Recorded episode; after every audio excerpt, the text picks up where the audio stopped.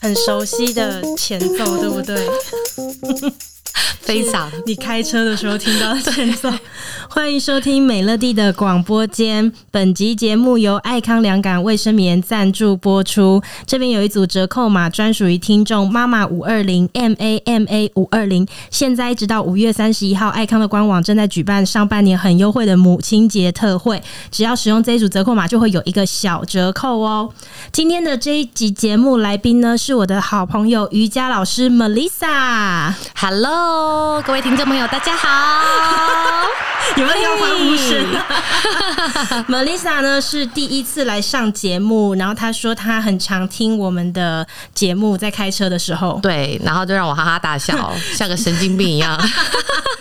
所以我刚刚问她说：“哎、听到我们开头的音乐的时候，有没有一种很熟悉的感觉然后我自己就在抖动起来了。？”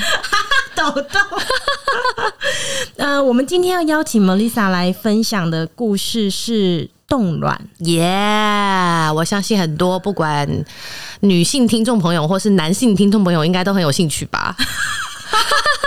是啊，其实现在冻卵的那个，大家对于冻卵的知识现在是越来越多。因为像我就是今年就有打算要去冻卵，嗯哼，呃，我就有去咨询嘛，然后加上我们公司前阵子也才请送子鸟 Yeah 嗯的医生然后来给我们做一些妇科的知识，然后我们就问了蛮多跟冻卵相关的对。你知道我超后悔，就是我现在是三十三岁嘛，对二十八岁的时候结婚，那对我那时候结婚前几年，我本来就没有打算要生小孩，对可是因为我现在准备要生，可是我就想说超前部署一下，我先对冻卵，冻完之后我可以先尝试自然受孕对。但如果没有成功，起码我三十三岁的时候就先冻了。对对可是我那时候就是现在功课做越多，我就越来越后悔一件事情是当初如干？果嘛不早做？对，如果我二十八岁的时候，对于这些知识呢，我就已经很熟悉的话，如果时间回到五年前，我一定五年前会去动。因为那时候你觉得你还年轻，你不需要啊。可是那个时候其实知道的也没有这么多资讯，所以像我现在就会跟我们办公室的这些就是二十五到二十八岁的女女生，我就跟他们讲说，你们要去冻卵，因为以前是没有人告诉我。通常是因为有需要，你才会去了解这件事情。那因为在二十几岁的时候，大家都不想当妈，所以你根本也不会想要考虑这 件事情，哎有只想要可知能道怎么避孕吧。 有可能，但是那个时候也也没有人告诉我。可对是的确啦，因为像对我现在就是准备要去冻卵嘛，然后我回来我就跟我们那些同事讲说，我告诉你们，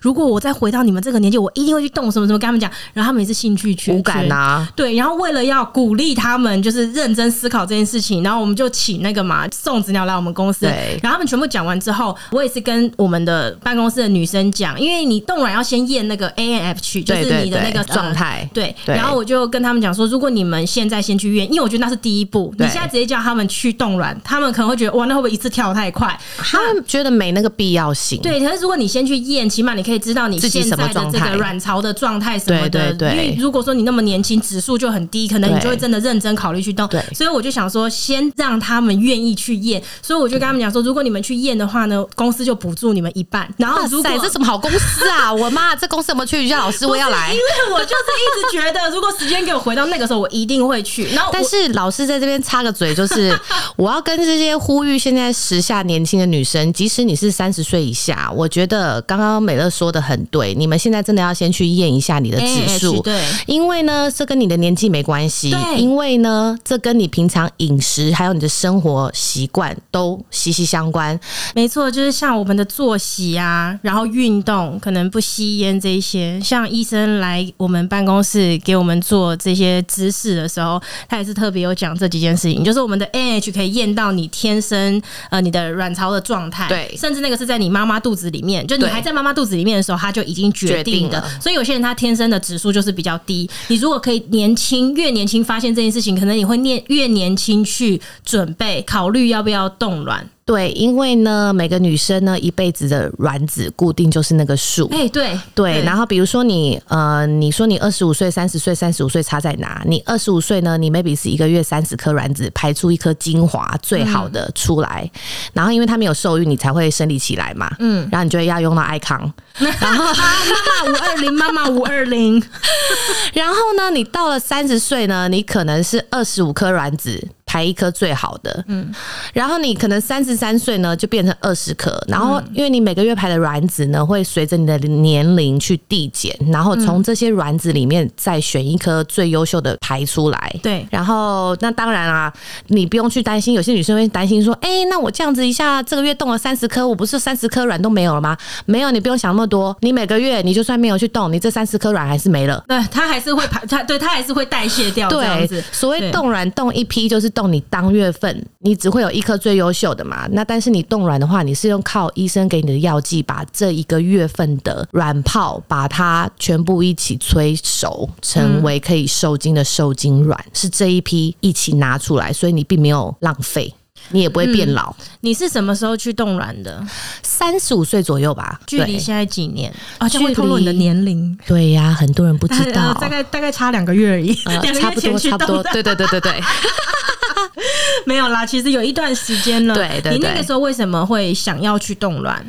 就觉得第一个自己也当然是经济上许可嘛，然后嗯再就是觉得、呃一直对不对？感情上嗯对还惨是遭不对滑铁卢啊什么的，不好意思说啊，老师也是有偶包的啊，对 不对？那就是在什么惨遭滑铁卢，然后你又不想要为了生小孩这件事情去嗯 push。就是哦乱结婚这件事情，因为我觉得这责任很大，因为你一定要找到一个是不是好老公无所谓，但是他必须要是一个好爸爸。嗯，对我这个人思想是挺开放的， 对不对？因为我觉得感情说一辈子要看缘分啦，但是如果说好父母的话，我觉得这比较重要。嗯，所以你对那个时候三十五岁的时候，你就选择先去冻卵，这样。嗯因为我也是先去验我的指数啊，然后那时候医生就有讲，就每个人女生的年纪，就是比如说三十三、十三、三十五、三十八、四十，会是一个门槛。嗯， 然后我那时候正逢三十五，也就是两个月前哦。好，两个月前， 对，然后就想说，那赶快去弄啊什么的。然后刚好我刚好去印度练功一个月，啊嗯然后吃了一个月素，然后运动了一个月什么，我就觉得哇，我已经净化我的身心灵了，就赶快趁这个时这候。个时候是最好去冻卵的时候，对对不对？我吸了这么多印度的空气， 大自喜然马的拉能雅量嗯喜，马拉雅山脚下的水，然后你就就去冻卵了。对对哎对，问你，你那个冻卵的它的一个过程是在经期来的时候，然后它开是始打在以你经期来的第一天开始算，然后呢，几天之后就要去打那个针。嗯嗯，然后它有分两种药剂，一个是那个长效型的，长效型就是呃一个礼拜打哦你一打针。一针，然后撑一个礼拜。对对对，那一般比较传统就是之前的是那种天天要打针的，嗯那我刚好很幸运，医生给我开的那个是长长效效型的，对，然后它就是你就挨那一大针，然后就撑七天嘛，然后每个月呃每天你要回去照那个卵泡发育的。每天都要回诊所，好像不知道隔第几天开始，你每天就要去看，因为你要观察它嘛。然后一个礼拜之后呢，因为你是要把你左边、右边的卵巢里面的卵同时要弄得一样大，嗯那我好记得我那时候好像一边比较先熟，嗯，一边比较未熟，所以呢，你会再打第二次的药剂。这当然就是跟你花多少钱，因为每个人花的钱不一样，因为你就嗯会大概在十到十五万或十六万之间，就是因为你要看看你个人体质对药剂的反应。嗯那我那时候就是因为第一季左右不平均发展嘛，然后所以我后面又再催打了那嗯第二个剂第二季，然后要把另外一边的催熟这样子。嗯，然后说也奇怪，我打第二季之后，我就突然生理期了，哈。我就突然流血啊。可是你不就是生理期第一天的时候就开始准备进入这个疗程吗？对，对对，但是我就一打完第二季之后，我就发现我卵巢很酸，很酸，很酸，酸到很不舒服。然后又然后来一月回到经家就突然又来月经了，嗯，然后我就很紧张啊，然后我就打电话去问医生啊，医生说没有发生这种状况。我想说天哪，这到底是发生什么事情？嗯我什么特殊体质吗？ 后来我想说那没关系，那那那那那不管啊，那是不是可能缺蛋白质？以形补形吧，我就医马生没上有叫你回去诊所看吗？没有，因为他也说他没有遇过这样的事情，啊还是会不会是出血之类 的？就是出血嗯啊，就是突然一滩，就是一滩掉下来。 那我想说，好吧，那也没办法啊，什么时候那以形补形好了。然后我要上网查啊什么什么的，好像也是查不到。我想说， 那就去 Seven 买个茶叶蛋好了，一次吃三颗。什么东西 哎、也别说，我跟你说，我这样子什么乱投乱乱医自己还真有效，我就没有再流血 不了要。乱教。好从不那好天天天我都吃三颗蛋白， 就好了真的没有再流血遇到这种情形拜了。托各位还是去看医生好 吗？不要去买三颗茶叶蛋。但我觉得哈，就是如果说你要做这件事情，可能那个蛋白质真的很重要啦。就是嗯你在养身体的这段时间，如果你对蛋是没有过敏的，我觉得听众朋友还是每天吃一颗嗯蛋白或两颗。所以你打了第二剂之后，然后一直到我记得整个疗程是不是半个月十四天是吗？呃，没有那么久，大概十二天吧。嗯哦因为你的12软天泡会在十二、十三天左右，嗯可能差不多就要取了。所以你就是在十二三天之内打了两剂的长效，呃，没有，第一季长效，第二个只是追加，在前三十六个小时再给你一个一剂针，嗯，然后但是那剂针就是你，因为你开刀是就是你取卵是早上嘛，嗯所以你那剂针必须是在半夜的时候打，所以你那一针就要自己在家打。嗯，就是呃，你要取卵的前三十六小时，嗯但不用怕，因为那个针真的只有一公分，而且那个细到不行。然后我可以教大家一个诀窍，就是把你肚皮的肉抓起来，然后刺捏下捏去。紧的。就是捏起来，然后肚皮皮就是厚厚的嘛，你就捏，然后刺下去。但我觉得最紧张的就是刺下去的那一刻，因为你要拿针捅自己。 我心里是三二一就就给它刺下去了，嗯然后刺下去你就要推，其实刺下去你发现不痛，嗯你就敢推针。 哦但是比较恐怖是你刺下去的那一刻， 到底该刺不刺，该刺不刺？嗯对 OK，所以你那针打下去之后，三十六小时后就到对，到医院去去取卵卵了，然后那是放心啊全，麻吧。全麻全嗯麻全麻。因为通过朋友问我说会痛吗？我说什么时候会痛？他说取卵。我说你当然要麻醉啊。我说小姐你还醒着醒着弄，不是开玩笑 哎，的。这个我问过医生，医生说当然要麻醉，对啊不然是会很痛啊的我我现在 可以解释一下医生怎么取。医生就是用一根细细的东西从你的阴道口进去，进去之嗯后呢，它有一个细细的针要从你的子宫还是什么插进去你的卵子对，然后去取出来。嗯嗯，听众朋友，你想一想，如果你是醒着弄，你觉得你有办法吗？但是我跟你讲，我听过就是对麻醉药过过敏敏的人，他真的是哦醒着取卵的，嗯哈，非常痛，那也是从体内吗？就一样的一样的方式啊，跟我们全那怎么麻忍啊呐、是，但是他没办法，他就是对麻醉药过敏。那很痛哎、对对，哦，但是听众朋友不要明白害怕，因为我觉得这个是非常低的例子啦。啊对对对就是说对对一般比较少的来例说子还是会是全麻的这样子。，对，然后我这边还有一个小的那个可以跟大家分享一下，因为你那个术后吼，你的腹部会有那个肿，就是那种胀胀，不知道大家有没有得过肠胃炎？嗯肠胃炎的那种胀胀的感觉。那老师本身很喜欢上网爬文，然后呢，就是 也知道就是找这种偏方，三 然后颗茶对叶对对对，蛋什么茶叶蛋自己想的啦。 然后，然后呢，我就上网爬爬文说怎么去舒缓你这个肿胀感。呃，你要喝舒跑或是保放力、这种电解质水，把它当成水喝。那你如果怕它太甜，你可以兑水，或者是吃大量的西瓜。然后你如果排尿，这就是水肿的一种排水肿嘛，因为我也是听说，你如果说做完了这个疗程的哦话，你第一个月你有可能体重会重三四公斤，但是隔一个月它会全部排掉。因为说也奇怪，你打那个针的时候，你的腰围真的会不自觉的就会变粗有一层游离脂肪吧，对对对，就肚子真的会比较多一粗一圈，点这样对对子对，但是一对个月后它会排掉吗？会啊，就是随着你的那个看个人体质啦，对，但你那个肿胀感是你会一直觉得肚子很胀，嗯，就不是水肿，是肚子很像胀气，一直很胀很胀嗯很但胀。是多喝一些水啊、西瓜、电解之类的电解质的水不要喝水，因为喝水你会不舒服，哦，就是喝电解质的水或者西瓜。那你们也可以爬文看一 下，确定老师没有说错。 以上言论不代表本台立场。哎，谢谢谢谢，以上言论不代表本台立 场，是老师的立 场，耶老师 Melissa 的立场。耶！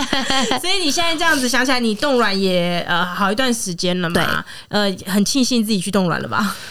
说真的，当我取完卵的那一刻呢，我完全对结婚这件事情跟找老公这件事情，我直接直接放飞自我、欸，什么意思？你原就本我是还就会纠结这件事，因为你还是想要为人母啊，你还是想要生小孩，你还是想要结婚这件事情。然后呢，取完卵之后，好像就是觉得哇，无波比。五做五波比的感觉，你知道吗？ 感觉给自己的孩子买了一个保险，然后心想说：“哦哎、孩子们，娘也是尽力了，嗯对不对？其他剩下靠缘就是分你啊。瞬间也觉得，呃，要赶时间生小孩这件事情的压力没有那么大。，对，你知道我也是，呃，后来听医生讲，我才知道，我很惊讶哦。他说，如果一个人在二十五岁的时候他就呃冻卵了，嗯，他到四十岁的时候解比如说冻植对解冻植入生孩子，他不算高龄产妇哦。对啊，因为他的卵子状况是好的、啊。对，哦，这边我还有问过医生，就是说，呃，你现在冻卵对不对？嗯然后呢，你就算以后停经，你停经哦，只要你的子宫是好的，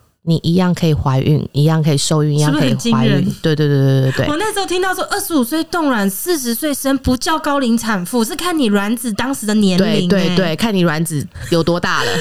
听众们，赶快去冻卵。速度速度，不管以后你到底是什么打算，然后呢，你真的好好为自己买个保险。真的，哦，对对对，老师这边还有个小故事跟大家分享一下，就是在我冻完卵之后啊，就刚好遇到呃，我其他朋友也冻嘛，然后比较值得一提的就是我一个呃大陆朋友，然后呢，他那时候是要去美国做那个带领孕母，啊，然后他那时候真的超好笑的，然后他因为他就说，哎、没啥，那不然你要不要就是也去美国动一下？我想说我在台湾已经动好了，我干嘛还要再动？ 嗯他说没有啊，因为你如果要动的话、啊，就是因为你知道你动动卵子解冻的时候也是会有风险嘛。对，那因为他说那时候美国医生跟他讲说，就是如果你动的是受精卵 的话，胚胎对，是胚胎，它已经有一定的存活的那个，就是已经啊、我嗯活这了边。也可以给再跟大家讲一下那是什么意思哦。就是说，如果我们去冻卵的话，假设你取出了卵子有十颗是完整可以被保对存下来对冷冻的，假设你现在就是冻了十颗，对那未来呢，你找到了另外一半，或是你打算要做的时候，其实你不是十颗都会成功哦。对你这十颗首先你要先解冻，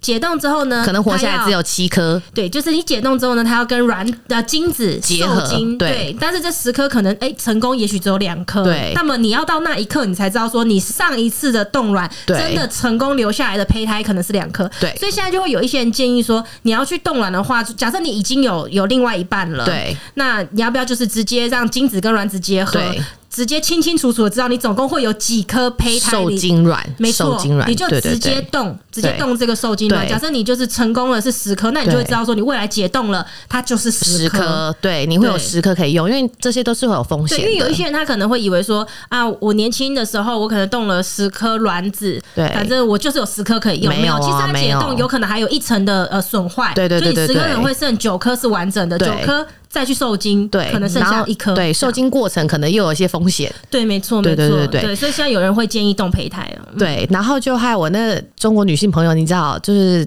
讲话比较直接 嘛。然后有一天聊天，她就对跟我讲说：“哎、没啥，我跟你讲，她说你知道吗？你知道女生多珍贵吗？对不对？女生那边受那么多罪啊苦的什么什么，最后只弄出一颗来这样 子。”她说：“我告诉你啊，男生的精子有一百七十五块美金一大包，随便你选，各个人种都有。我的天哪、听了我就说哈哦。 因为你说他的情形是他要到美国，他他他去找一个，他去找精子银行，对，是不是因为他要去做，他要找代理孕母，所以他就没有要自己生，因为他年纪就比我再大但是个用八他岁，的卵子用他的卵子，啊，对然后我那时候所以听他他得讲直接到美国去动，是不是？他直接去美国做了，他就不动了，因为美国是一万块美金，像台湾做一次是大概十二到十五万左右嘛。冻卵这件事，对冻卵这件事情，那美国的话就是你如果一万块美金，你可以冻两次，嗯你说取取两卵哦嗯次卵，对对对对，对。然后，那你这两次你可以，因为美国是合法的，它可以去筛选就是最好的基因的，那留下来。嗯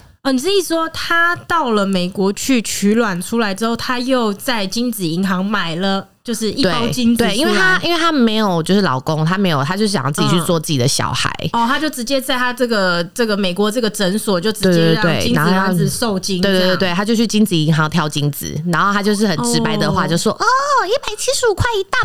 包， 结果他自己的随卵便子你选。”这么的珍贵，对对对，又要这样那样这样那样，什么等一个月要打那么多针啊，哦什么什么的，然后还要花这么多钱养身体啊，怎么样怎么样？嗯殊不所以知他后来男生成功了吗？成功啊，他第一次做了一对双胞胎女生，然后隔了半年之后，他又去做一个男的。呃呃，科普一下，就是就是你想说代理孕母的价钱是怎么算的？嗯你不是说你没生过你行情好哦，是你要生过，比如说几胎。嗯，就是比如说你这个代理孕母这个妈妈已经可能生了三四胎，它的价格可能就会比较贵，为什么因为它的那个房间比较稳定啊。啊？是这样子哦，，对，不是说哦，这个妈妈没有生过，她是最贵的，她是第一个的什么那个叫什么处女妈冷妈，冷知识处女妈妈冷知识，对对对，冷知识。如果她是处女妈妈，她的价钱可能价钱可能没那么好。哦，然后呢，如果她是已经生过两三胎、三四胎的，因为她的这个温床，她的这个、哦对这个就比较稳定，什么什么的，好特别哦，它的价格就会高一点。好特别，但是因为知道这个东西，它目前在台湾是不合法的啦，对对所以大家呢就当成一个故事来听。对对对听这对样对对，就是个好笑的故事，我一记百得七十五块一 大包。。对我记得我以前